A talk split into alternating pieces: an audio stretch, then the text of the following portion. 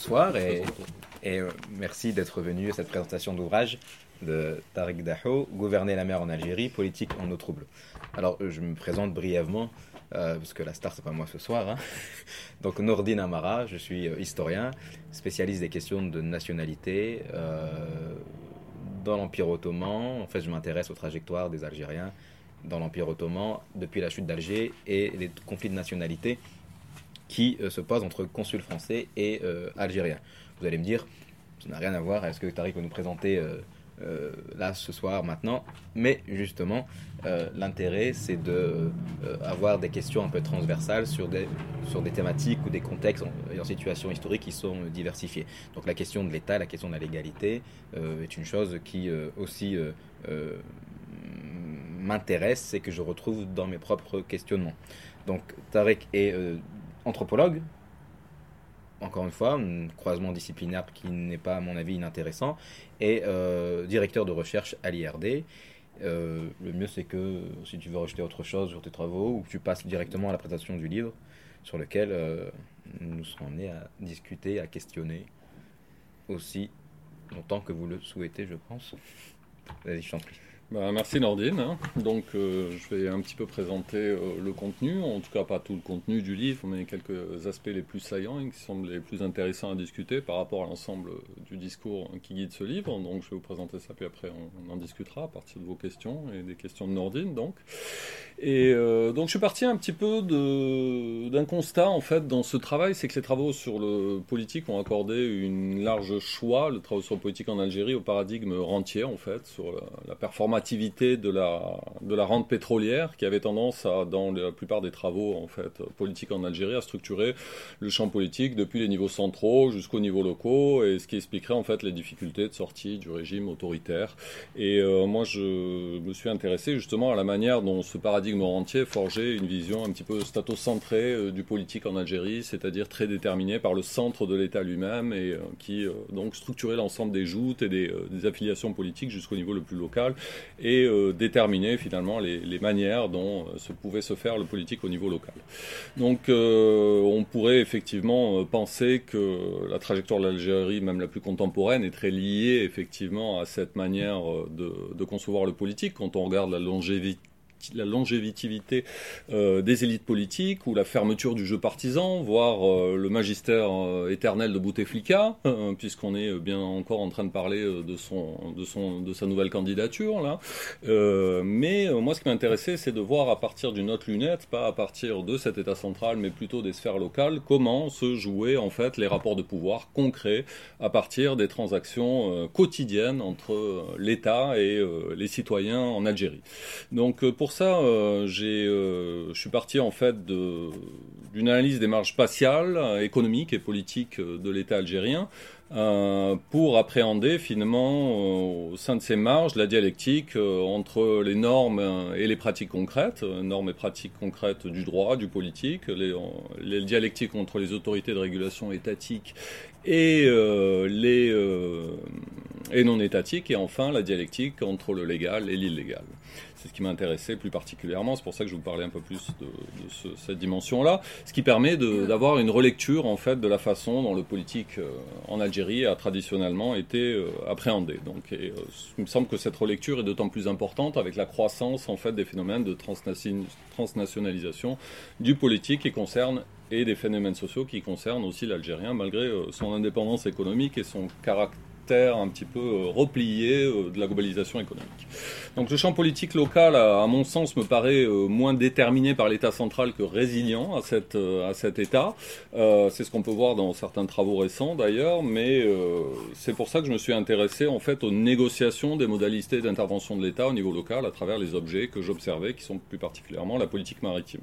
Ça m'a permis de comprendre en fait aussi comment le politique s'insère dans un contexte d'extrême tension de l'illicite en Algérie, euh, qui structure autant le champ politique central que local, et euh, de comprendre en fait comment des intérêts euh, hétéroclites, suscitant en fait des, des alliances entre acteurs privés et public se, se déploient sur ces mécanismes illicites et finalement traduisent, ont un impact politique particulier qui vont questionner finalement les propres régulations de l'État à la frontière entre le légal et l'illégal, puisque l'État se déploie évidemment dans ces deux dimensions également. Euh, donc j'ai délibérément euh, choisi dans cet ouvrage de me placer aux marges euh, donc des institutions, mais aussi aux marges des limites territoriales de l'État, en, appréciant cette question des politiques, maritimes. Et c'est ce qui m'a amené à restituer un processus politique qui finalement s'arrime davantage à l'incertitude des flux de ressources et des dynamiques de, de pouvoir, et afin de comprendre en fait les modalités d'exercice du pouvoir politique en Algérie, la manière dont ces modalités sont tributaires euh, de réseaux euh, instables, transversaux aux normes, aux institutions, aux espaces, qui atténuent euh, grandement sa cohérence, alors que derrière le paradigme rentier, on avait tendance à avoir une grande cohérence du politique en Algérie. Donc je me suis pour ça interrogé euh, sur l'intrication entre les logiques légales et illégales, tout en servant, euh, en essayant, ce qui m'a amené à voir que cette intrication, tout en servant de manière opportune euh, les moyens de gouvernement de l'État central, mettent également en jeu sa légitimité et perturbent ses modes de légitimation.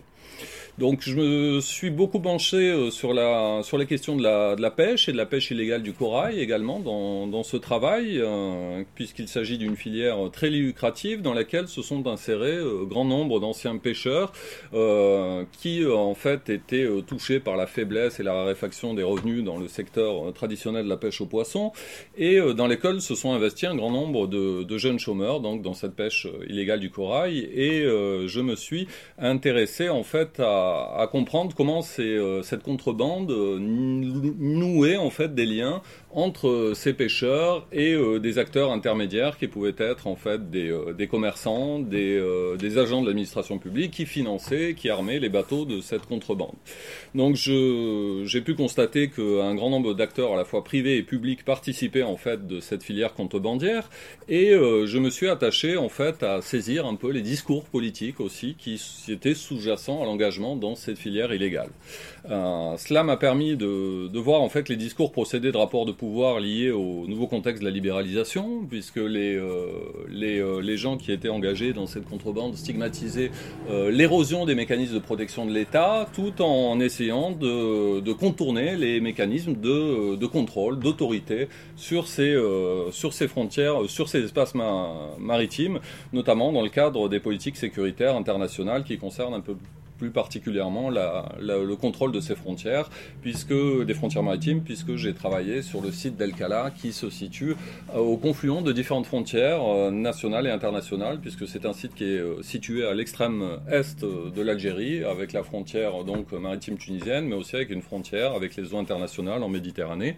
Et au confluent de, de cette frontière, j'ai analysé comment donc des mécanismes de contrebande se développaient et euh, quelles, étaient, euh, quelles étaient les stratégies de l'État vis-à-vis de ces mécanismes de contrebande. Donc les, euh, qui m'a intéressé, c'est de voir comment en fait ces mécanismes aussi euh, de contrebande ne sont pas ne sont pas récents en Algérie. Ils sont ils ont pu être analysés déjà à partir de l'expansion du commerce euh, tel que le trabendo euh, dans les années déjà dans les années 70 pour contourner les, pénuries de biens de consommation. Mais ce qu'on peut analyser en fait de manière plus récente, c'est l'expansion en fait de ces mécanismes de, commerce illicite dans l'état dans la, la, période contemporaine et de comprendre comment en fait euh, ces, mécanismes concerner maintenant un, nombre de plus en plus important de, populations d'insertion dans ces, dans ces, dans ces contrebandes euh, de, biens, de biens et de ressources naturelles, en l'occurrence euh, le corail. Alors plus que jamais, l'influence de la contrebande sur les logiques d'action au sein de l'État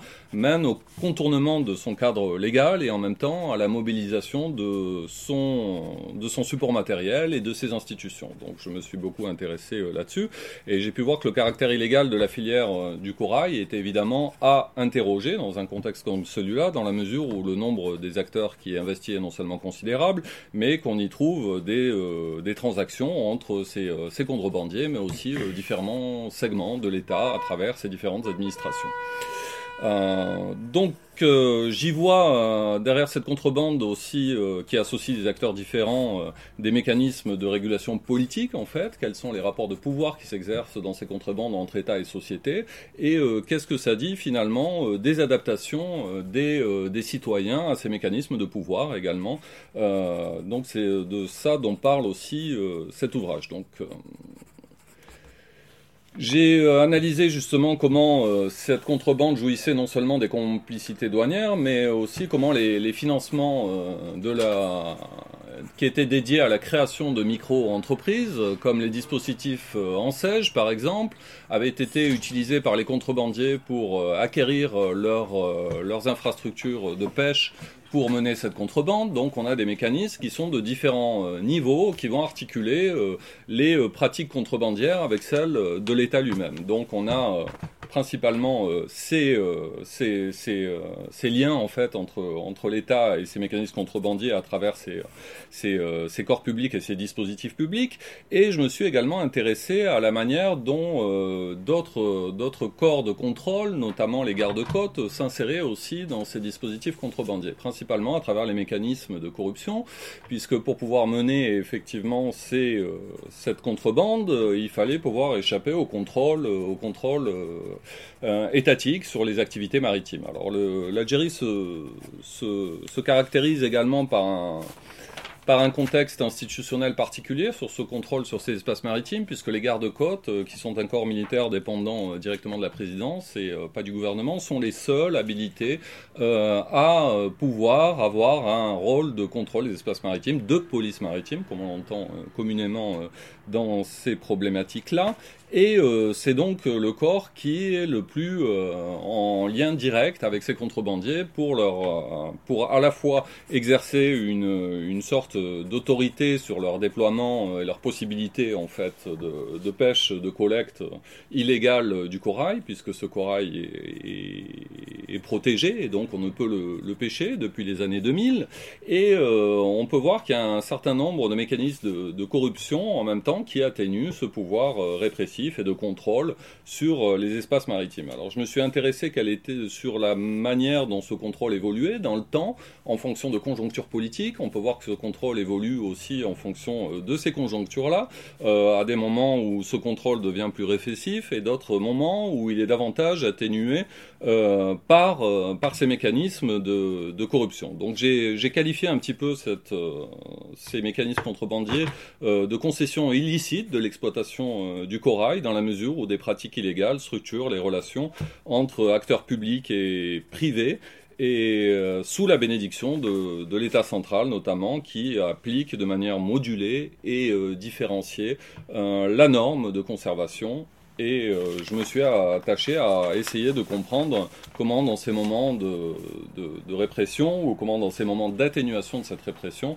se jouent un certain nombre de transactions entre euh, politiques, par mon sens, entre euh, l'État et, les citoyens qui étaient engagés dans ces, dans ces dans ces euh, filières de, de, contrebande. Donc si un tel développement de l'exploitation du corail n'avait pas forcément été prévu par les pouvoirs euh, publics, ils se sont rendus compte de l'intérêt politique aussi qu'ils avaient euh, à laisser les jeunes s'investir dans une activité lucrative dans une région plus particulièrement touchée par le chômage et par un déficit de revenus et d'emplois donc qui était important. Mais on est arrivé à des situations assez inextricables aussi où on peut voir comment à certains moments où l'État en fait permet en fait à des individus d'accumuler revenu par le biais de stratégies euh, illégales, on a d'autres moments où en fait l'État essaie de diminuer ce, cette, euh, cette, euh, ce déploiement en fait des activités contrebandières sur cette activité du corail et, et j'ai pu analyser comment à certains moments il a essayé d'établir des règles en fait de, de contrôle à travers l'empêchement d'utiliser des, euh, des, dispositifs GPS de géolocalisation qui permettent de récupérer les outils qui sont utilisés pour faire cette collecte du corail en pleine mer. Euh, et euh, donc de localiser aussi des euh, petits entrepôts sous-marins d'accumulation de, cette contrebande de corail.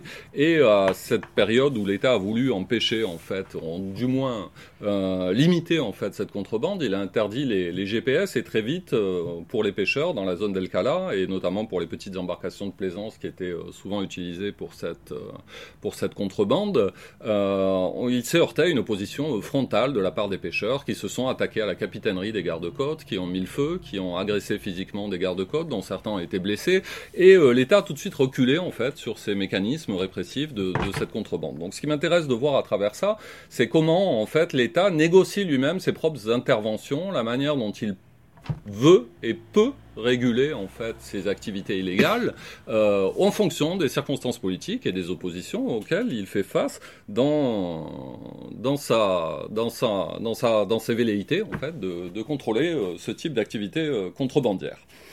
Alors je, ces rapports de force émanent en fait de dynamiques État-société mouvante qui traduisent pour moi des formes de gouvernement, y compris dans ces secteurs illégaux, qui sont à mon avis importants à aller analyser, puisque si l'État véhicule des normes de pouvoir, il n'est jamais totalement cohérent dans la mesure où il subit toujours l'influence des conflits sociaux qu'on peut voir dans, dans des activités telles que les, euh, les mécanismes contrebandiers, les oppositions à, au contrôle de l'État sur ces mécanismes. Donc l'exercice de la souveraineté en Algérie a longtemps été traité en fait comme un phénomène exclusivement borné territorialement. C'est ce que traduit aussi ce, paradigme rentier.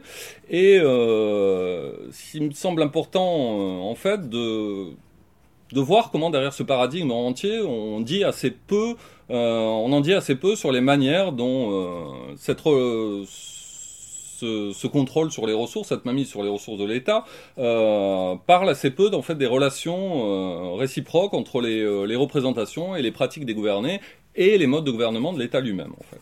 Donc, euh, ce qui me semble intéressant, c'est euh, de voir que, y compris dans des formes qui ne sont pas, en fait, euh, des formes politiques qui ne sont pas sous le contrôle de l'État central et de ses ressources principales, se jouent des conflits politiques, des conflits sociaux et des, des, luttes dans le cadre des hiérarchies politiques. Donc, c'est ce que j'essaie un petit peu de, de, mettre en œuvre et de mettre en évidence dans, dans ce travail. Euh, cela m'amène à me poser un certain nombre de questions euh, sur les euh, discours politiques aussi. alors, ce qui est intéressant de voir, c'est que la dimension transnationale de l'accumulation économique telle qu'elle a lieu en Algérie, y compris dans ces réseaux illicites et dans cette contrebande, même si elle reste connectée à l'État lui-même, repose sur d'autres bases que la distribution clientéliste, donc telle qu'on a toujours lu un petit peu le, les mécanismes politiques en Algérie. La clientèle captive aujourd'hui euh, me semble représenter plus qu'une minorité en Algérie.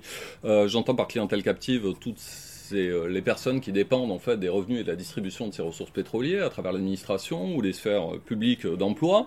Et euh, il y a tout un tas de, de mécanismes d'accumulation économique qui échappent finalement à cette mécanisme de distribution euh, étatique et euh, à trop se pencher en fait sur les luttes d'intérêt au sein du régime autour de cette distribution de cette rente, on s'empêche finalement de voir euh, quels sont les, les, rapports politiques directs entre l'État et les citoyens et les transactions quotidiennes et les oppositions et les conflits entre ces deux entités. Donc euh, derrière un constat d'impuissance à influencer la décision publique, qu'on retrouve souvent dans le champ politique euh, algérien, y compris euh, dans les marges, dans les marges économiques et politiques, moi j'analyse plutôt une capacité d'influencer ces régulations politiques et les mécanismes de, pouvoir en, les contrant par la violence ou par des, formes de transactions quotidiennes à travers la, la corruption et d'autres mécanismes de ce type. Donc cela m'amène à poser un certain nombre de questions. On peut se demander comment, en fait, est-ce que ces, ces citoyens en marge politique et économique peuvent se faire entendre pour modifier les décisions prises par l'État au niveau local. Et euh, moi, j'identifie justement que ces contestations et les revendications sur le site d'El-Kela autour de ces questions de, de, de contrebande mêlent de manière inextricable à la fois des demandes citoyennes d'accès à des droits, à des droits politiques, à des droits sociaux, et actions illégales, et d'autre part des transactions avec des segments de l'État et des confrontations violentes. Donc, si ce travail décrit des, des situations d'autorité, euh, elles se révèlent en général ces situations très instables et dans la mesure où des formes de, de contestation et, de, et des formes de, des tentatives de construction d'espaces euh, d'activité autonomes sont perceptibles dans cette région et sur ce terrain de, donc d'Alcala qui en, en influence pas moins les modes de régulation politique et les capacités de gouvernement de l'État lui-même. Donc ça, ce qui est intéressant, c'est de voir comment dans les discours euh, aussi euh, politiques de ces contrebandiers, on trouve des questionnements sur les euh, sur des questions politiques d'accès à ces droits. Je vois souvent des contrebandiers en fait se demander à qui profitent le plus ces activités finalement, aux collecteurs de contrebandiers, aux intermédiaires étatiques qui les permettent. Comment infléchir l'action de l'État autour de ces activités Comment s'engager dans ces activités illégales tout en revendiquant dans la sphère légale un accès aux droits aux, et aux ressources de l'État donc euh, telles qu'elles sont faites dans telles qu'elles sont conçues par l'État-providence, l'accès aux soins, l'accès à des cotisations sociales, toutes ces choses-là. Donc on a une imbrication des revendications qui est absolument paradoxale, mais qui n'en est pas moins révélatrice de, de comment en fait ce champ de l'illégal est aussi un champ parcouru par euh, euh, des, régulations politiques et par des revendications politiques. Donc comment, euh, quels sont les modes et les canaux de contestation quand on utilise des ressources financières de l'État et ses crédits au micro entrepreneurs pour promouvoir une activité illégale. Là aussi, encore des questions paradoxales, mais qui posent bien en fait la manière dont les citoyens s'engagent dans des dynamiques politiques, y compris dans des sphères illégales, ce qui me semble de plus en plus paradigmatique en fait des questions politiques en Algérie à l'heure actuelle. Donc, à partir de cet exemple-là, cela m'amène à, à, développer euh, des questions euh, plus, euh, plus générales sur la, sur la dynamique de gouvernement de l'État et euh, sur la capacité finalement des citoyens à, influencer ces dynamiques, ce qu'on voit assez peu derrière le paradigme rentier. Donc euh, ce qui m'intéresse, c'est de voir comment les processus de gouvernement, y compris dans leur version illégale, parce que je vois ça comme des mécanismes de gouvernement, toute cette régulation des pratiques contrebandières, euh, ces mécanismes de gouvernement doivent impérativement être pris au sérieux par les études politiques, malgré la, faible considération dont ils ont fait euh, jusqu'à présent l'objet dans la, la, tradition en fait académique portée sur l'Algérie par les Algériens ou non Algériens du reste. Voilà pour être. Euh, Merci, Tal. Bref.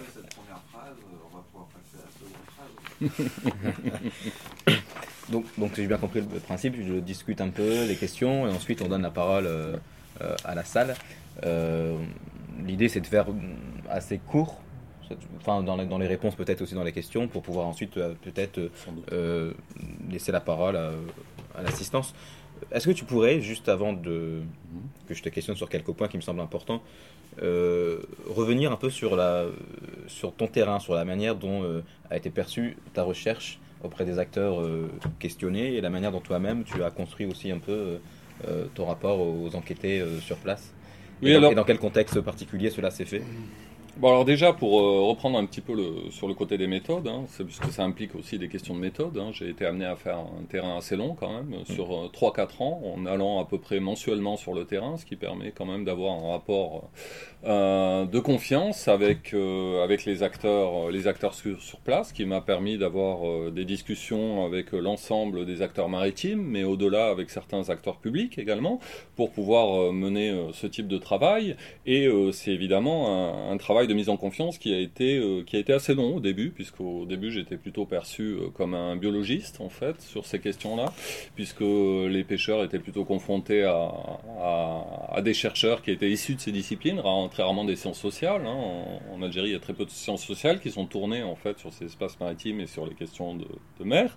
Et on m'a très souvent vu comme quelqu'un qui voulait euh, essayer de lutter contre la dilabitation des, des ressources naturelles, y compris le corail, la surpêche, toutes ces choses-là donc euh, ça m'a pris un, certain temps euh, pour pouvoir euh, gagner cette confiance et leur montrer que j'étais plutôt là pour analyser les difficultés auxquelles ils faisaient face et la manière dont ils, dont ils déployaient leur stratégie pour y faire face sans aucun jugement moral et mmh, pour mmh. avoir un regard finalement assez neutre, y compris sur des activités illégales. Donc à la suite de, de cette confiance-là, et en ne portant pas de jugement moral effectivement sur les activités, cela permet aux individus de, de pouvoir déployer euh, un certain nombre de discours, de m'inviter aussi en mer à analyser leurs pratiques en gagnant leur confiance progressive, ce qui m'a permis effectivement de pouvoir travailler sur ces dimensions à la fois euh, et illégales des activités maritimes et euh, de, leur, de leur régulation par les corps de l'État aussi. Donc, si, tu, dis, hein, si je me trompe, parce que j'en fais mhm. une lecture de ce que j'ai pu en lire, personnel, il y aurait en fait la question qui se pose en réalité, c'est pour, pour, les personnes que tu as enquêtées, c'était l'accès et le contrôle à une ressource. Euh, sur la définition légale illégale, je reviendrai par la suite après. Et donc les deux paradigmes qui permettaient de qui aurait fait obstacle à, ce, à, cet accès à la ressource, c'est soit le paradigme de la conservation, mm. donc naturel, soit le paradigme policier. Parce que tu racontes aussi qu'il te prenait également pour une personne qui, euh, mm. qui serait des renseignements généraux, je ne sais pas comment on peut appeler ça, qui serait là pour, euh, pour enquêter sur, sur, sur, sur leur compte. Euh, sa question de ressources me fait penser justement, peut-être dans la présentation, c'est peut-être pas apparu aussi, euh, aussi lié que cela, le lien qu'il peut avoir entre euh, l'industrie sardinière, je ne sais pas si on peut parler d'industrie d'ailleurs, et, et, le corail. Si je comprends bien, c'est d'abord, pour beaucoup, la sardine, c'est une activité qui est ou une porte d'entrée ou de substitution à, à une activité de contrebande. Est-ce que tu peux dire un peu plus justement sur comment s'articulent ces, ces, deux activités concrètement sur, le, sur, le, sur le terrain auprès, auprès des acteurs? En fait, le fait justement de ne pas porter de, de, regard moral en essayant de capter cette confiance, ça m'a permis euh, très rapidement euh, de me rendre compte que les individus euh, circulaient en permanence entre activités légales de pêche à la sardine, au poisson blanc, il y avait différentes espèces qui étaient pêchées, et à des activités illégales de corail en fait. Donc ce sont très souvent des acteurs qui sont à cheval sur les deux types de filières en fait, de pêche, à la fois sur la pêche légale au poisson, mais à la fois sur la pêche, sur la pêche illégale du corail. Alors évidemment, ce, ce qui était intéressant à analyser, c'est qu'ils voyaient derrière derrière l'insertion dans la pêche au corail une possibilité de, euh, de contourner les hiérarchies de travail, les hiérarchies économiques telles qu'elles s'exprimaient en fait dans la, pêche officielle, puisqu'il y a tout un mécanisme de hiérarchie, des mécanismes de hiérarchie qui sont très importants dans ces secteurs, et euh, l'accès au corail permettait d'accumuler beaucoup plus vite et de pouvoir euh, monter dans la hiérarchie sociale finalement. Donc il y a évidemment une corrélation très importante entre le fait d'être d'un certain côté dans les filières légales un peu ralenti dans ces velléités de progression sociale et l'engagement dans ces filières illégales où l'accumulation peut se faire très vite, où l'accumulation et euh, de différents ordres d'ailleurs, accumulation économique qui permet d'acquérir ses biens de réputation aussi euh, et, euh, et d'ascension sociale, mais aussi effet de réputation à travers donc cette, le fait d'être d'être vu aussi dans, au sein d'une génération en tout cas comme un héros de la contestation dans les mécanismes de contrebandier aussi, donc il y a tout un tas d'effets de réputation aussi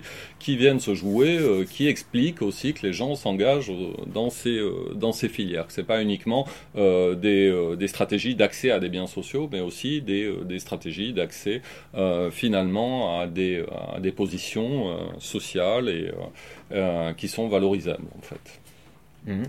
Et qu'est-ce que tu peux nous dire sur la... Parce que bon, le cas là, c'est pas quelque chose de... C'est toute une histoire, si je peux dire, justement, la dimension historique de ce, de ce site-là, avec la période coloniale. Est-ce que tu as ressenti, est-ce que c'était perceptible, est-ce que c'est juste là, on regarde sur blanc de l'historien qui voudrait absolument voir de l'histoire à, chaque bout de chaque bout de rue. Est-ce que tu as sorti une dimension historique dans cette gestion justement euh, du corail, autant du côté euh, des acteurs étatiques que euh, des citoyens contrebandiers? Oui, alors ce que, ce que je développe justement dans le chapitre qui est un peu plus dédié aux éthiques politiques du corail, c'est justement cette généalogie, en fait, euh, cette généalogie historique, que je ne réduis pas à une généalogie historique. Hein. Mhm. Ces mécanismes contrebandiers n'existent pas dans cette région uniquement parce qu'il y a une histoire de la piraterie sur cette région. Euh, ils existent aussi dans le cadre d'une globalisation marchande, euh, par l'illicite, par l'illicite, d'une globalisation politique et étatique par ces régulations légales et illégales, mais dont, dont on voit les traces historiques dans les euh, dans les euh, dans les euh, dans les représentations en fait de, de ces acteurs et dans leurs modalités de régulation. Alors ce que j'ai analysé c'est comment certains outils de pêche au corail étaient avaient ressurgi en fait à la période contemporaine qui était un outil de pêche qui était utilisé justement à la période précoloniale qui s'appelle la croix de Saint-André et qui était qui avait été réutilisé dans cette contrebande alors qu'au moment de la pêche étatique du corail à partir de l'indépendance cette pêche au corail se faisait à partir de, plongées, euh, d'équipements euh, de plongée pour aller cueillir, en fait, on appelle ça cueillir, mais en fait c'est une taille, c'est tailler en fait des, euh, branches de corail, des arbres de corail, et qui s'effectuait par la plongée. Ce que j'ai pu analyser, c'est qu'à partir du moment où la, filière est devenue illégale à partir, la filière de pêche au corail est devenue illégale à partir de l'arrêt des possibilités de pêche dans l'année 2000, c'est le retour à cet engin de pêche qui, qui était utilisé à la période précoloniale qui est un très mm. ancien engin de pêche, c'est Croix de Saint-André, qui euh, remonte à l'Antiquité, mais qui avait fait l'objet de différentes régulations euh, de la part de l'État pendant la période coloniale aussi. Pendant la période coloniale, j'ai aussi fait un travail sur archives pour analyser comment cet engin de pêche avait été régulé sur ses façons de pêcher euh, avec cet engin de pêche, mais aussi sur la, les matériaux qui étaient utilisés pour constituer cet engin. Les croix, en fer avaient été abolies au profit de croix en bois qui étaient censées être moins dévastatrice sur les récifs de corail. Et donc, on réutilise cet engin de pêche à la période contemporaine. Et c'est très intéressant de voir comment ça a ressurgi. Parce que, bon, déjà aussi pour des questions économiques, parce que cet engin de pêche coûte beaucoup moins cher qu'un appareillage de plongée et que tout le monde peut s'y mettre. On n'a pas besoin d'un savoir-faire technique très spécialisé, très coûteux à travers la plongée et qu'on peut utiliser ce type de, d'engin de, pêche. Euh, je le vois aussi à travers les figures de la réussite euh, et euh, les figures de la contestation que représentent finalement ces contrebandiers qui, à travers l'accumulation en fait dans ces réseaux illicites, euh, sont assimilés à des, euh, à, des quasi raïs ou en tout cas peuvent accéder à un certain nombre de dimensions euh, de la figure, de la figure de, de notable en fait du raïs de l'époque ottomane et qui est opposable à la, au statut de raïs dans la pêche officielle en mmh. fait parce que ce qu'on appelle raïs aussi dans la pêche officielle en Algérie c'est le capitaine de pêche c'est le, le celui qui dirige l'embarcation et qui est aussi qualifié de raïs donc on a un jeu sur les statuts aussi d'opposition entre ces différentes filières qui passent par des représentations qui sont aussi liées à cette période ottomane et précoloniale en Algérie. Donc il y a tout un phénomène de réverbération à la fois des représentations et des pratiques et des manières dont on réagit aussi à des régulations euh, de l'État en contournant aussi des règles, ce qui se passait également euh, déjà dans la période précoloniale sur la régulation de la pêche au corail. Parmi les acteurs que tu as mmh. euh, rencontrés, tous n'étaient animés que par la dimension, la valeur marchande de, la ressource du corail, ou est-ce que parmi ces contrebandiers, mm. il y en avait certains qui étaient animés, euh, malgré tout, d'une valeur patrimoniale euh, en ce qui concerne justement euh, leur région et leur espace de vie, Est-ce qu'il y avait une dimension de terroir qui, qui pouvait ressortir, malgré, j'allais dire, cette activité assumée ou non de mm. contrebandiers oui, tout à fait. Alors, ce qui est intéressant justement, c'est de, en naviguant en fait entre la filière illégale et légale et illégale et les logiques légales et illégales, c'est qu'on voit ça, y compris mm. effectivement euh, dans des mécanismes contrebandiers. On a une sorte de valorisation de la qualité du, du, corail comme étant un corail très ancien, convoité à travers la Méditerranée depuis des siècles, avec une identité très forte des mécanismes d'accumulation en fait qui, est, qui sont étroitement liés, d'accumulation politique étroitement liée à cette question de la pêche au corail. Donc ce sont des choses qui ressurgissent énormément. Il y a aussi la dimension symbolique en fait. On ne s'approprie pas le corail uniquement par des, euh, par des techniques en euh, par des techniques euh, de pêche. On se l'approprie aussi symboliquement pour ne pas être victime en fait du, du, du contrôle policier en fait, mmh. parce que derrière le corail, il y a une dimension de protection aussi qui est très importante, qu'on retrouve d'ailleurs dans cette, euh, dans les, euh, si on a confectionné pendant longtemps les bijoux avec cette, euh, cette matière, c'est parce qu'elle avait aussi un, cette matière, elle, elle, avait aussi un pouvoir de protection à la fois du mauvais œil, de la, de l'attaque en fait de, de réciproque en fait dans des dans des sphères sociales était très compétitive. Donc il y a toute cette dimension sur la symbolique du corail qui entre aussi en compte. Et cette symbolique du corail est très intéressante à voir chez les contrebandiers, parce qu'en même temps elle joue ce rôle de protection, mais elle a aussi une dimension faustienne en fait, en silice, en pouvoir s'en détacher, euh, en pouvant être victime parfois euh, effectivement des, euh, de, malédictions, malgré tout, qui viennent se porter en fait sur, sur, les sur les personnes qui sont engagées dans ces pratiques de pêche au corail. Alors une dernière question avant la dernière question transversale qui permettra de donner la, de céder la parole à, l'assistance. Est-ce que tu peux nous en dire un peu plus sur la dimension justement euh, transnationale mm. et sur euh, le, marché, les circuits de redistribution justement euh, du corail, par rapport justement à ce que, tout ce que tu as dit, les bijoux, ce genre de choses, que tu as pu mm. voir comment s'intégrer parfaitement les, ces différents réseaux en amont et en aval? Tout à fait.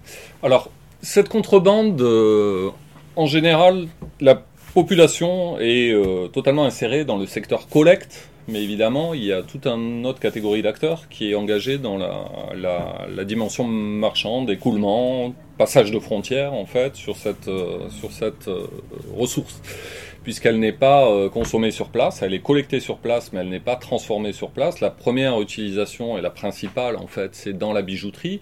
Et euh, ce corail arrive, euh, en fait, dans des ateliers de transformation dans la région de Campanie, en Italie.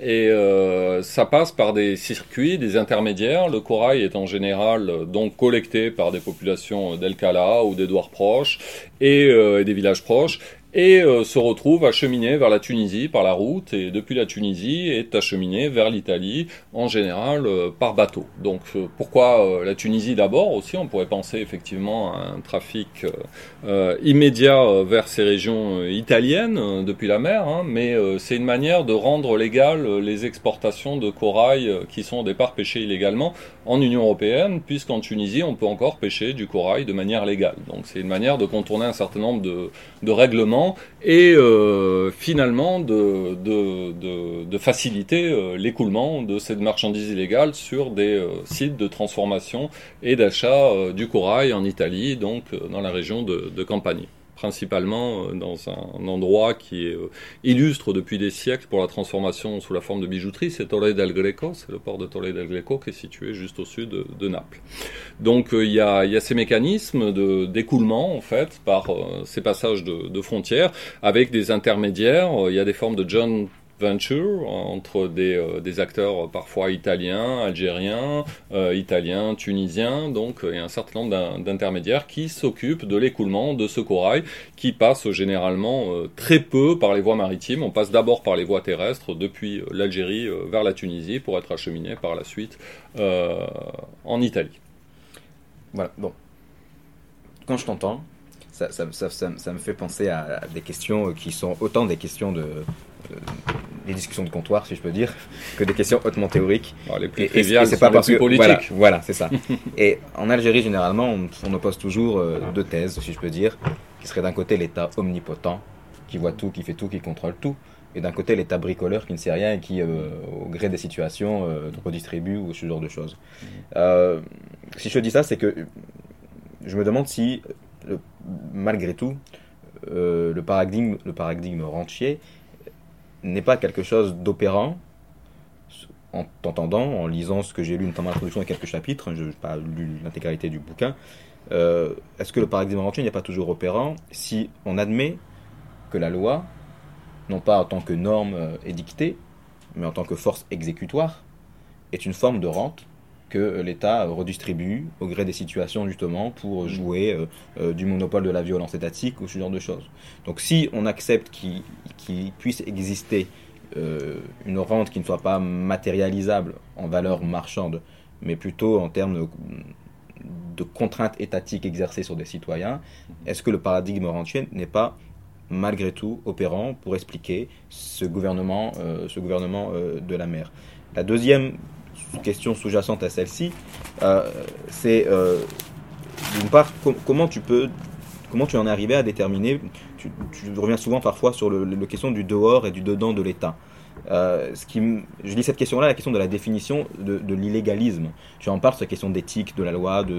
Je ne pense pas que c'est contrebandier. Ils savent qu'ils font des choses qui sont contre la loi, mais je ne pense pas qu'ils pensent faire mal parce que justement, dans ce contexte autoritaire, ils essayent de manier avec les ressources qui sont à leur disposition, et notamment euh, celle, euh, euh, celle de, l'activité du corail. Donc, est-ce que tu peux nous dire sur l'illégalisme, est-ce qu'il n'est pas justement une reconversion nécessaire en contexte autoritaire?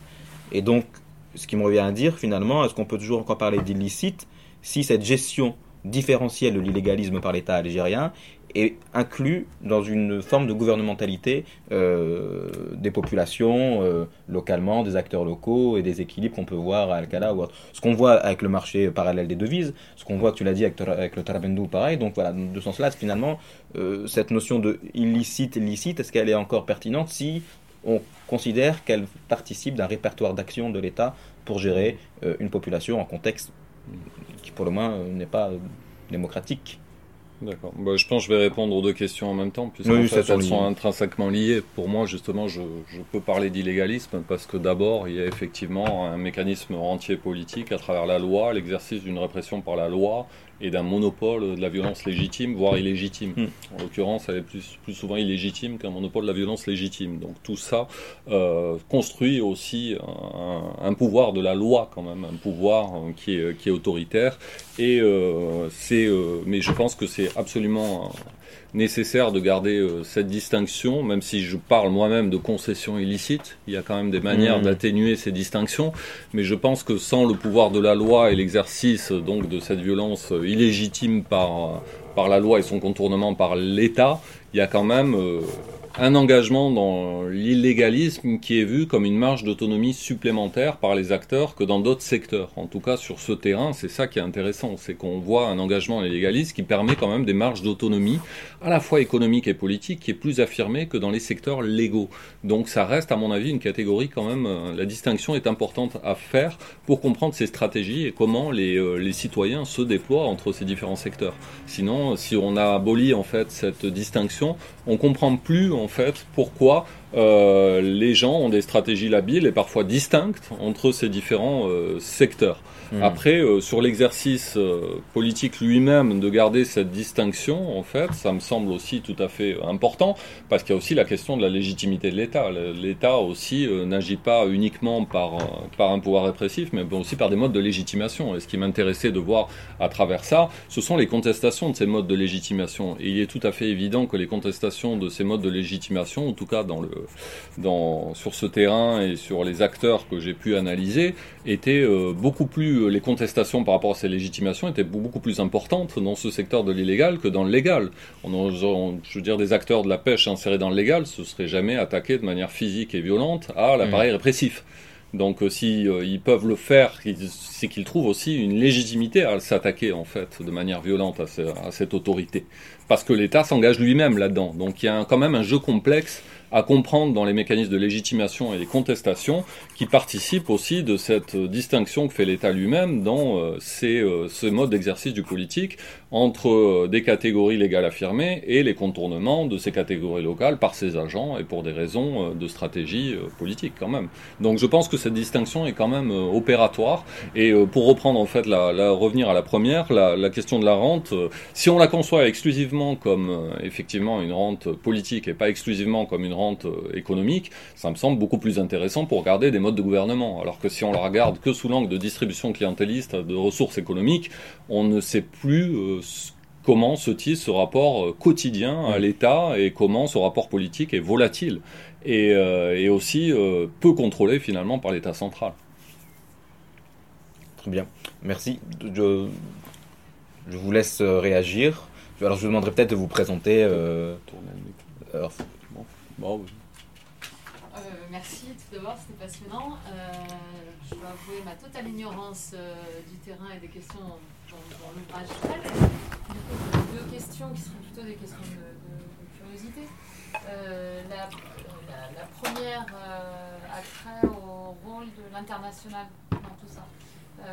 parce que tu as bien situé ton terrain hein, qui est sur une zone frontalière, etc. Donc je, je m'interroge simplement, est-ce que le, l'international ne se.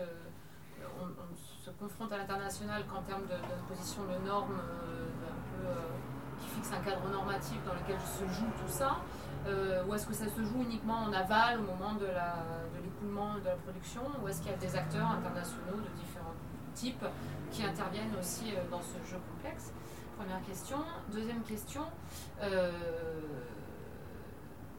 en deux volets, je dirais. La première, c'est Comment se fait-il, comme tu l'as signalé, que la pêche au corail a été euh, interdite alors qu'en Tunisie elle n'est pas? Donc j'imagine c'est qu'il y a un problème quand même de, raréfaction de la ressource. Et donc deuxième volet de la question, c'est euh, avec le développement euh, de, cette pêche au corail, est-ce qu'on observe des phénomènes de raréfaction de la ressource qui augmenteraient des compétitions pour l'accès à la ressource et qui transformeraient aussi, qui auraient des effets sur les jeux d'acteurs qui se déploient et que tu as analysés Très bien. Alors la première sur l'international, bon, j'ai parlé effectivement de ces questions euh, d'écoulement. Il y a des opérateurs qui viennent euh, directement à Alcala pour euh, négocier ce, ce, corail et le récupérer en Italie, mais qui négocient au niveau, au niveau local ses prix.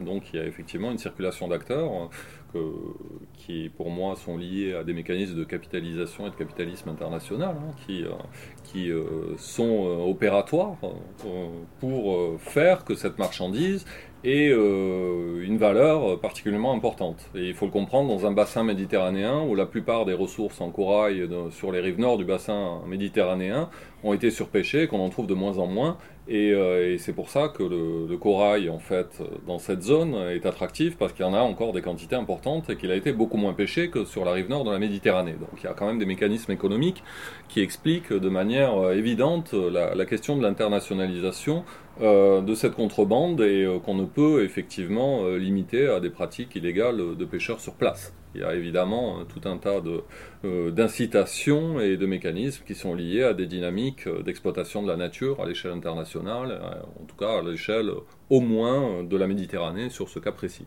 qui viennent faire que des, que des, que des gens insérés dans des filières parfois légales se déploient sur des, sur des filières illégales. La deuxième question, alors pourquoi... acteurs par le haut, je dirais, organisations internationales, ONG, tout je viens aux régulations justement parce que ça, ça participe de ta deuxième question en fait. Euh, pourquoi le corail a été, euh, a été la pêche au corail a été interdite en, en Algérie alors qu'il ne l'est pas ailleurs et c'est un cas unique en Méditerranée donc c'est très intéressant. Et pourtant, les gisements ont été épuisés euh, dans beaucoup d'autres pays. Et on n'a pas interdit non plus la pêche au corail. Donc, euh, moi, ce que j'ai identifié, c'est que j'ai croisé aussi des, statistiques sur les données de production euh, dans la période des années 80. C'est qu'on voit une chute des, des quantités de corail en Méditerranée. Euh, pêchées, alors qu'on voit une croissance des quantités pêchées en Algérie. Donc on comprend bien les mécanismes dont j'ai parlé au départ, hein, d'attraction en fait de ce site algérien pour l'exportation du, corail, l'attractivité. Euh, et euh, à partir des euh, années 2000, il y a une certaine agitation dans les milieux de la conservation de la nature autour de cette question du corail où il y a des, effectivement des, des ONG qui commencent à se mobiliser, mais aussi des États sous la pression de ces ONG pour essayer de conserver cette ressource. On a voulu euh, au cours des années 2000 euh, d'ailleurs, inscrire euh, la ressource à la liste, à liste rouge des espèces menacées de l'UICN et placer en fait sous le statut d'espèce menacée dans le commerce est interdit dans la Convention internationale sur le commerce des, des, espèces menacées, la CITES, et euh, il y a eu deux pays principalement qui ont porté en fait cette demande, c'est euh, la France et les États-Unis aussi parce qu'il y a dans l'Atlantique un peu quelques gisements de corail auprès euh, donc des institutions internationales chargées de la conservation de la biodiversité et euh, la plupart des pays européens n'ont pas voulu suivre en fait cette demande de, de, conservation du corail pour protéger leur industrie de pêche ou de transformation des pays de la Méditerranée en l'occurrence de transformation du, du corail en, en bijouterie. Euh, donc on a euh, ces mécanismes-là. L'Algérie euh, se met en fait dans les années 2000 à à uniformiser euh, sa législation pour se conformer à l'ensemble des conventions internationales, euh, notamment liées au plan bleu en Méditerranée, mais fait plus de zèle en fait euh, en interdisant carrément cette, cette pêche du corail. On peut se demander pourquoi, moi j'ai essayé de chercher dans les documents, la loi dit qu'on interdit pour une stratégie de moratoire, c'est-à-dire de suspendre pendant un certain temps la pêche du corail pour permettre au gisement de se reconstituer. Or, cette décision est prise sans aucune donnée chiffrée sur l'état des stocks, leur dynamique, il n'y a aucune donnée biologique. En 2005, euh, il y a une étude qui est commanditée par, par le gouvernement algérien et notamment par le ministère de la Pêche pour euh, qu'on connaisse mieux l'état des stocks euh, du corail en Algérie, notamment sur cette zone, puisqu'on se préoccupe du devenir et de la, de la, reformation éventuellement des stocks à la suite du moratoire et de l'interdiction. Et ce qu'il y a d'intéressant, c'est que cette étude est invisible. Invisible pas simplement pour les chercheurs, les pêcheurs, mais même par euh, des membres euh, du ministère de la Pêche. On est absolument personne n'a accès à cette étude. Donc c'est très intéressant parce qu'on voit aussi qu'il y a des euh, ces décisions ont été prises déjà de manière absolument irrationnelle parce que sans aucune connaissance de l'état des stocks, leur dynamique et que quand il y a des études qui ont été diligentées par l'État lui-même pour savoir, elles restent totalement inaccessibles.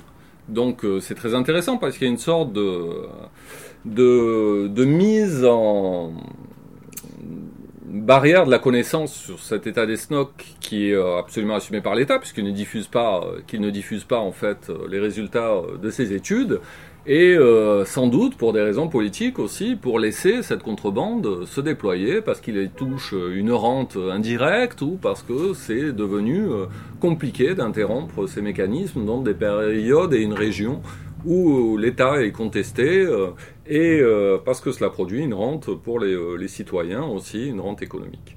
donc il y, a, il y, a, ça qui explique principalement, à mon avis, le fait qu'on n'est pas on est, on est dans une forme d'invisibilité quant à l'état des stocks et leur dynamique. Et euh, ce qui est intéressant, c'est qu'on ne sait pas quel est le devenir depuis la contrebande de ces, euh, ces stocks-là. Est-ce qu'ils sont en train de se renouveler ou pas? Moi, ce que j'identifie, c'est les discours des corailleurs, des, euh, mm. des contrebandiers, parce que je les ai assez côtoyés pour savoir ce qu'ils me disent de leur connaissance des gisements eux-mêmes.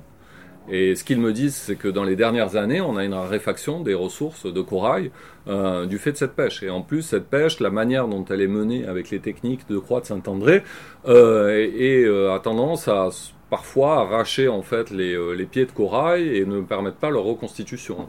Et, donc, euh, et, euh, donc il y a évidemment un impact sur l'écosystème, ce qui entraîne finalement les, les, individus qui sont engagés aussi dans cette contrebande à bien voir la dynamique des stocks auxquels ils ont accès ou pas. Et il est clair que dans leur témoignage, on a quand même une raréfaction de la ressource corail sur cette région qui est liée au déploiement de cette contrebande qui concerne en plus un nombre d'individus très très important. D'autres euh, questions ah, Précisions Non, mais justement, c'est, euh, la, question que je te remercie déjà, Tariq, pour la présentation euh, que tu as fait. j'ai deux, trois questions, mais qui sont plus ou moins articulées. Et puis, des, juste des, remarques, des phrases, des, blagues. Quoi. peut-être que gouverner la mer, déjà, je trouve que le la mer en tant que friche à étudier euh, en termes de droit, euh, c'est déjà énorme. Parce qu'en fait, euh, on le voit particulièrement actuellement par rapport à la question migratoire en Méditerranée. c'est un vrai bazar et personne a réellement travaillé et surtout confronté des idées par rapport à cette histoire de législation de droit. Donc je me demandais, donc il y a cette fiche-là qui est super intéressant à, creuser dans ton ouvrage. Après, il y a un autre truc qui ressort encore plus fort dans ton ouvrage, c'est justement à travers la mer, gouverner la mer pour euh, mieux gérer le fils en fait. Euh, euh, voilà, ça c'était la blague. Mais dans le sens que on voit c'est les fils qui en fait dans une région quelque chose dont en fait bah, moi je viens d'apprendre, je, je pensais que c'était interdit partout de pêcher du corail. Alors on ne comprend pas pourquoi en Tunisie c'est autorisé, en Algérie c'est interdit. Donc là la, question du, lien international il, est fort. Une question candide, qu'est-ce que les gens risquent en, termes que tel en fait à pêcher euh, du corail? Est-ce que c'est la contrebande qui est, qui est forte? Après, moi, je reviendrai sur ce que Nordine vient euh, à questionner sur la question euh, de, du légal, illégal, et plutôt sur une forme euh, de comparatisme. C'est-à-dire, est-ce que par rapport à, la question de la contrebande, de l'illégal et légal, par rapport à d'autres produits en Algérie, si tu as fait un comparatisme par rapport à la contrebande de, de, ça, et un comparatisme aussi par rapport à d'autres régions. En fait, euh, je pensais, quand tu parles de ça, je pense au Rif au, Maroc et en fait la contrebande de, de hashish euh, qui est en même temps dans ces euh, économies morales historiques et en même temps qui sont un petit peu des, choses lâchées par le pouvoir pour que, faire en sorte qu'il y ait des ressources en fait qui puissent être développées par les populations locales. Donc c'est ces deux questions. Est-ce que en fait euh, bah, le comparatif à travers le produit par rapport en Algérie, est-ce que c'est spécifique le corail par rapport à d'autres produits de contrebande, euh, par rapport à ce qu'il risque, par rapport à qui, le fait euh, à qui le vendent, et ça tu l'as un peu dit, mais ils le vendent aux Italiens, c'est comment ça se passe réellement. Et l'autre, le comparatisme à travers d'autres régions, donc le, système illégal, légal, et je vais même plus loin dans le comparatif, c'est que je pensais au, au gouvernement, enfin, au mode de gouvernementalité de la répression des stupéfiants en France, où on s'aperçoit que de plus en plus on est dans des phases troubles entre le légal et l'illégal, vu que là il y a des personnes qui étaient quand même euh, les premiers euh, de tête de la gestion de la contrebande, enfin de policières qui sont impliquées parce qu'ils sont allés trop loin en fait dans l'illégal pour pouvoir gouverner la gestion euh, de, la répression des stupéfiants en France, particulièrement aussi encore avec le hashish. Donc voilà, c'est les deux questions que euh, je voulais te, poser. Alors, vaste question, mais je vais essayer d'y répondre quand même. Sur la pénalisation, les, les peines sont, sont variables mais assez peu appliquées, comme euh, vous avez pu le constater, mais il y a quand même des peines en fait. Donc la possibilité de saisir tout le matériel dans les bateaux, les embarcations, euh, ce qui peut se faire à la marge, que j'ai pas pu identifier. Il y a aussi des peines de prison quand même qui sont prévues hein, dans le cadre de, euh, la législation euh, sur, cette, sur cette pêche illégale. Donc il y a des mécanismes de pénalisation qui viennent évidemment à affirmer le pouvoir autoritaire de, l'État aussi. Et donc, tous ces mécanismes de contournement s'insèrent justement parce qu'il y a peine, parce qu'il y a pénalisation et parce qu'il y a des peines qui sont quand même assez euh, fortes, y compris pour des pêcheurs, de perdre leur embarcation qu'ils utilisent parfois pour d'autres types de pêche, y compris dans le légal. Et, euh, mais après, il y a tout un tas de mécanismes aussi pour échapper à ces pénalisations. C'est-à-dire parfois quand des, euh, pêcheurs peuvent être attrapés en mer et ne versent pas, par exemple, le bakchiche qui est attendu d'eux au, au corps de contrôle, ils peuvent être être, mis en poursuivi à travers un procès. Et euh, il y a d'autres mécanismes de corruption, pour le coup, il faut payer plus cher ou, euh, pour euh, pouvoir échapper au, à ce procès, en fait. Donc j'ai eu, eu des témoignages sur des collusions, en fait, entre tribunaux et, et gardes-côtes. pour en fait contourner ces peines sous des mécanismes en fait encore de corruption en fait et euh, qui euh, innocentait euh, certaines personnes qui avaient été poursuivies. En fait. Donc il y a tous ces mécanismes, ces mécanismes-là. Maintenant sur la question de la comparaison.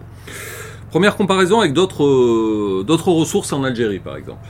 Donc évidemment, on sait bien qu'il y a une contrebande absolument gigantesque en termes de, de volume et de, de finances avec le Maroc depuis que la frontière a été fermée. Chaque fois qu'on ferme une frontière, c'est évidemment quelque chose de une opportunité absolument fabuleuse pour faire de la contrebande et, accumuler des ressources. Je pense, j'ai comparé pas personnellement à travers mes travaux, mais euh, je pense par exemple aux travaux de Nina Moussaoui, qui sont parus dans le numéro de politique africaine sur euh, sur, sur l'Algérie, aux marges de l'État, euh, où elle euh, montre bien le même type de mécanisme en fait de, de transactions quotidiennes entre les agents de la contrebande, les corps douaniers et les mécanismes de contrôle et euh, le contournement par la corruption. Donc on est vraiment dans des mécanismes qui sont tout à fait partagés en fait dans, sur les différents territoires algériens où on peut voir qu'il y a, enfin je pense aussi à toute la contrebande telle qu'elle s'effectue aussi dans les régions sud. Je, pense par exemple au travail de Judith Chill qui a bien ça aussi.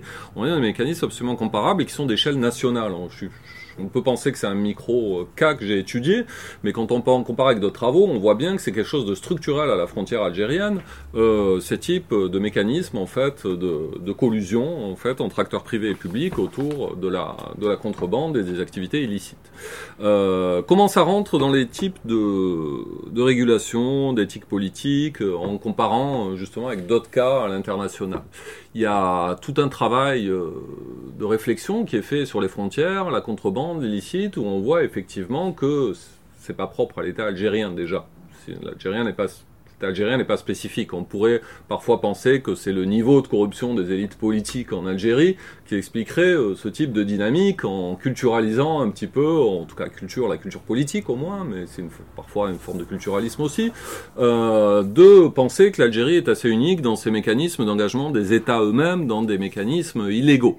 Donc, euh, ce, que je vois aussi dans les, travaux avec lesquels je comparais, ce dont certains sont cités d'ailleurs dans l'ouvrage, où j'établis ce type de comparaison, on voit que c'est quand même euh, des mécanismes internationaux qui sont assez récurrents et encore plus récurrents à la période de la globalisation, puisque la globalisation permet aussi euh, des échanges illégaux et facilite ces échanges illégaux avec la dérégulation des États eux-mêmes. Donc j'analyse ça aussi dans des processus politiques qui sont beaucoup plus globaux et qui ne disent pas qu'un rapport État-société en Algérie. Hein évidemment, je me penche sur ce rapport parce qu'il me paraît important et qu'il a été assez peu éclairé dans les mécanismes gouvernements illicites, mais il y a des mécanismes évidemment de globalisation et de dérégulation qui expliquent aussi ces capacités d'extension des mécanismes contrebandiers, notamment la dérégulation des corps douaniers, toutes ces choses-là, et que l'on peut trouver dans, dans bien d'autres États. D'ailleurs, loin de moi de penser le fait que ça ne caractériserait que des États en Afrique.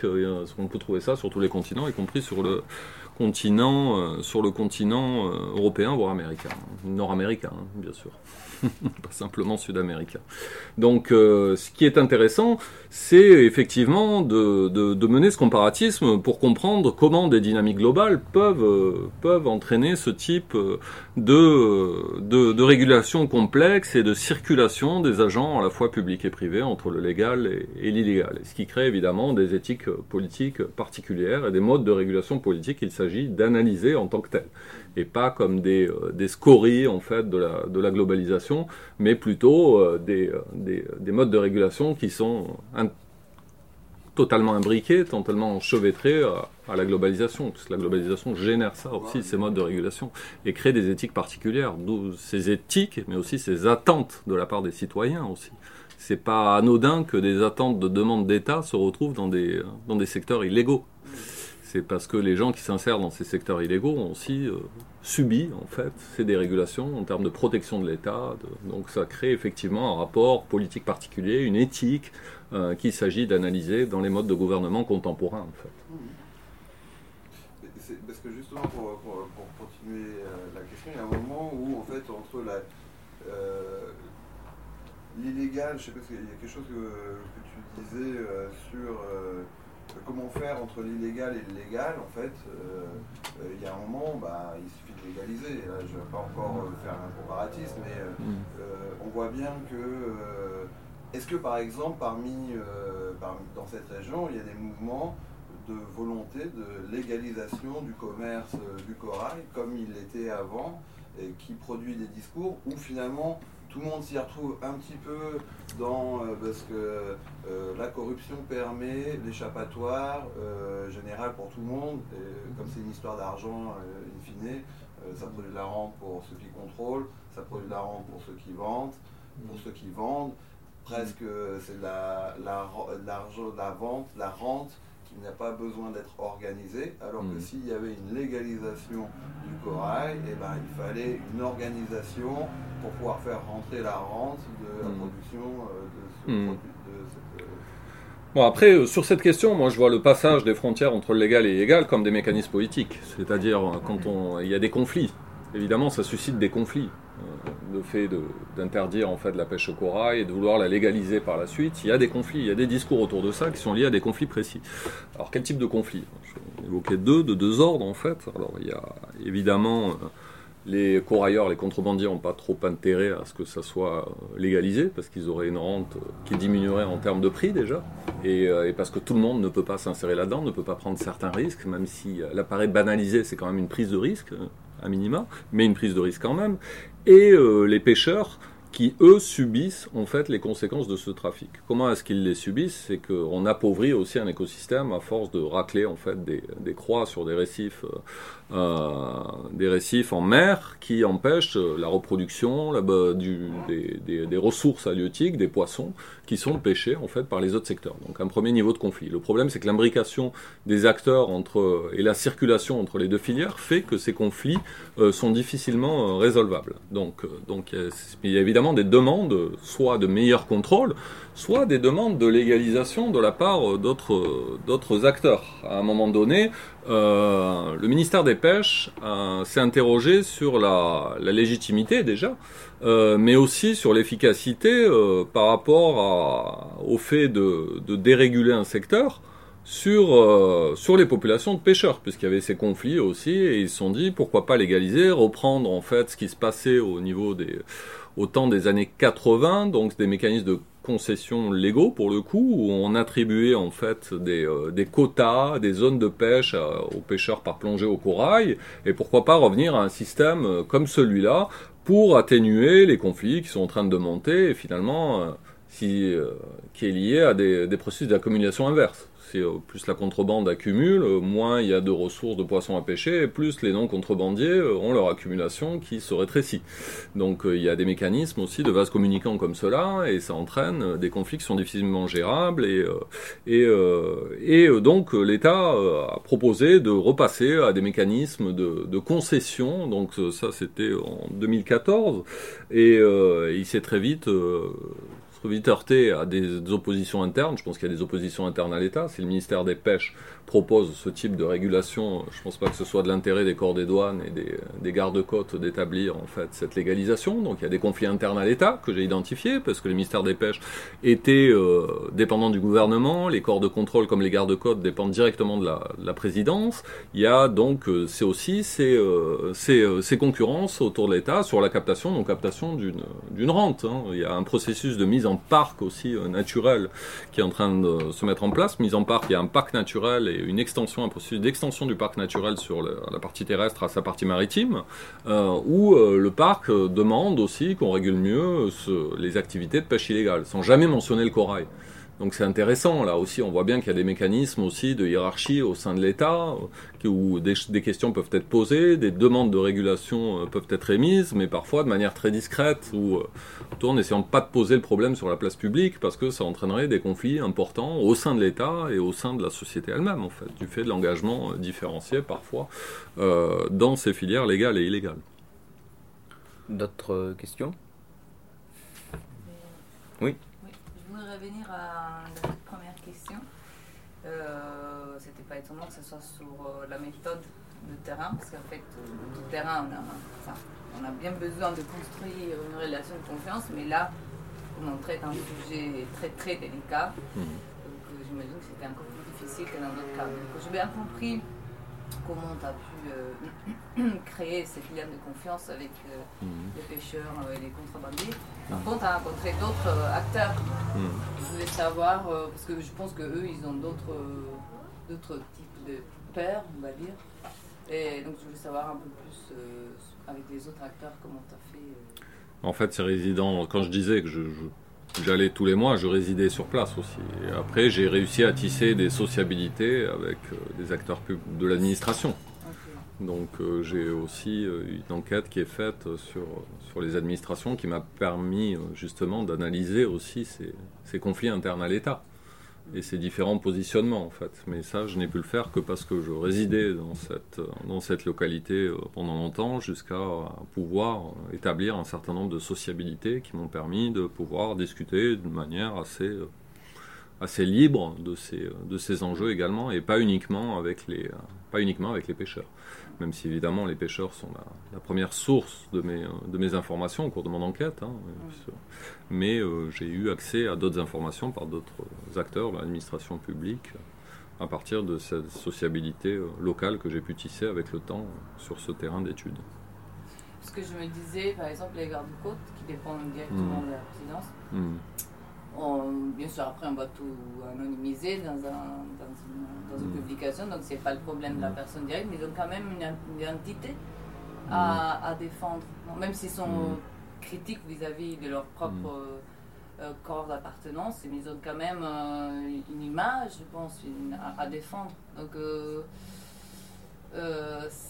c'est un peu compliqué. Enfin, pour qu'ils arrivent à s'ouvrir autant et à, et à, et à parler librement de, tout ce fait-là. Euh, voilà, je, je je sais pas si c'est juste le fait de, de, de, les côtoyer souvent et pendant plusieurs années que ça. C'est juste ça. ok. C'est comme ça que j'ai opéré. Très bien, merci. D'autres questions? Non? Euh, peut-être une dernière, je sais pas, mais parce que, enfin, euh, par rapport à ce qu'on, ce qu'a dit, euh, j'ai oublié son prénom. Xavier? Xavier, voilà. tu, as, tu as parlé de cet événement très localisé, c'est-à-dire quand on avait retiré les GPS, on était parti incendier. Enfin bref, je, je, je, je, veux un peu extrapoler à partir de ce, fait divers. Tu semblais dire que c'était, euh, peut-être que j'ai mal compris, certaines euh, revendications citoyennes, euh, en ce sens où euh, on, ce sens où, enfin, c'était pas, pas qu'une revendication sectorielle ou bien à la limite corporatiste, mais qu'on pouvait y voir à travers cette figure-là de, de, de, de, contestation de la définition, justement, encore une fois, entre légal, illicite, tolérable mmh. et ce jeu-là, une forme de promotion citoyenne. Et la question que je me, demandais, c'était finalement. Alors, c'est ça, c'est c'est un peu une question, euh, hmm. euh, je ne sais pas comment la qualifier d'ailleurs, mais est-ce qu'en Algérie, il y aurait des citoyens comme cette figure de contrebandier qui justement euh, travaillerait l'État et, et, ses, et, ses, et, ses, et, ses, questions de et ses contradictions sur justement le jeu entre légal, illégal. Est-ce qu'on peut hmm. considérer qu'une manière de sortir cet état d'arranger, bah, finalement, c'est d'accepter que le contrebandier est devenu en Algérie la figure citoyenne plutôt celui qui suit bêtement la loi ou ce genre de choses C'est une question un peu. Ouais. Voilà. Alors moi, j'ai pas trop parlé d'affirmation citoyenne. Hein. non, c'est moi qui l'interprète, oui. oui. Oui, oui. Mais euh, je vois bien ce que tu veux dire derrière. Hein. C'est, mm. euh, mais ce que je trouve intéressant, c'est que je me suis penché beaucoup sur les représentations des contrebandiers et des non-contrebandiers. Et au départ, j'ai été surpris, mais euh, des non-contrebandiers admirent ces, ces actes en fait de bravoure à l'égard des corps de contrôle, des autorités, alors qu'ils subissent parfois les, euh, les conséquences dans leurs actions en fait de la contrebande du corail du fait de la raréfaction des poissons. Alors quand je discutais avec eux euh, sur le port euh, et qui me disaient bon on a du mal, la pêche est devenue difficile, il y a trop de contrebande du corail, ça épuise en fait les ressources, ça les éloigne, ce qui est effectivement vrai. Et dans d'autres situations, quand ils voyaient ces jeunes se confronter d'une manière violente à l'État, ils en tiraient une admiration. Donc il y a quelque chose aussi euh, qui, est, euh, qui est réel en fait dans la, le fait de cette affirmation politique, je dirais pas simplement citoyenne, mais mmh. plutôt politique, parce que je ne sais pas jusqu'à quel point on peut parler de citoyenneté dans ce type d'acte, parce qu'elle ne transforme pas non plus complètement toutes les régulations de l'État. Et, euh, et, les droits, les droits qui sont demandés par ces acteurs vis-à-vis -vis de l'État ne leur sont pas reconnus de toutes les façons, ni politiques ni économiques. Euh, donc, euh, je ne sais pas si c'est une affirmation citoyenne, mais par contre, ce qui est tout à fait clair. Je ne le pense pas, moi. Et, euh, oui, oui, Mais c'est pour y répondre, en fait, à hmm. cette interprétation. Ce que je, considère justement que ça, ça, hmm. ça, alimente cette corruptibilité, finalement, des revendications, des, choses Bien qui sûr. à la limite très sectorielles. Bien sûr, dans un sens, c'est une manière aussi d'éviter une confrontation globale de la société à l'État. Hmm. Mais derrière ça, il y a quand même des mécanismes de gouvernement qu'il s'agit d'analyser, parce que le les dynamiques politiques de l'État algérien sont quand même influencées par ça. L'État n'est pas complètement n'est pas complètement libre dans ses dispositifs. Il y perd de la légitimité, il, euh, il y perd des moyens de gouvernement quand même. Mmh. Donc euh, c'est plus complexe que ça. Je ne pense pas que ce soit une, un simple mode de contrôle parmi d'autres quand même. D'accord. On arrête là? Bon, très, bien. Mais je vous remercie. Merci à toi. Bah, merci à tous à vous.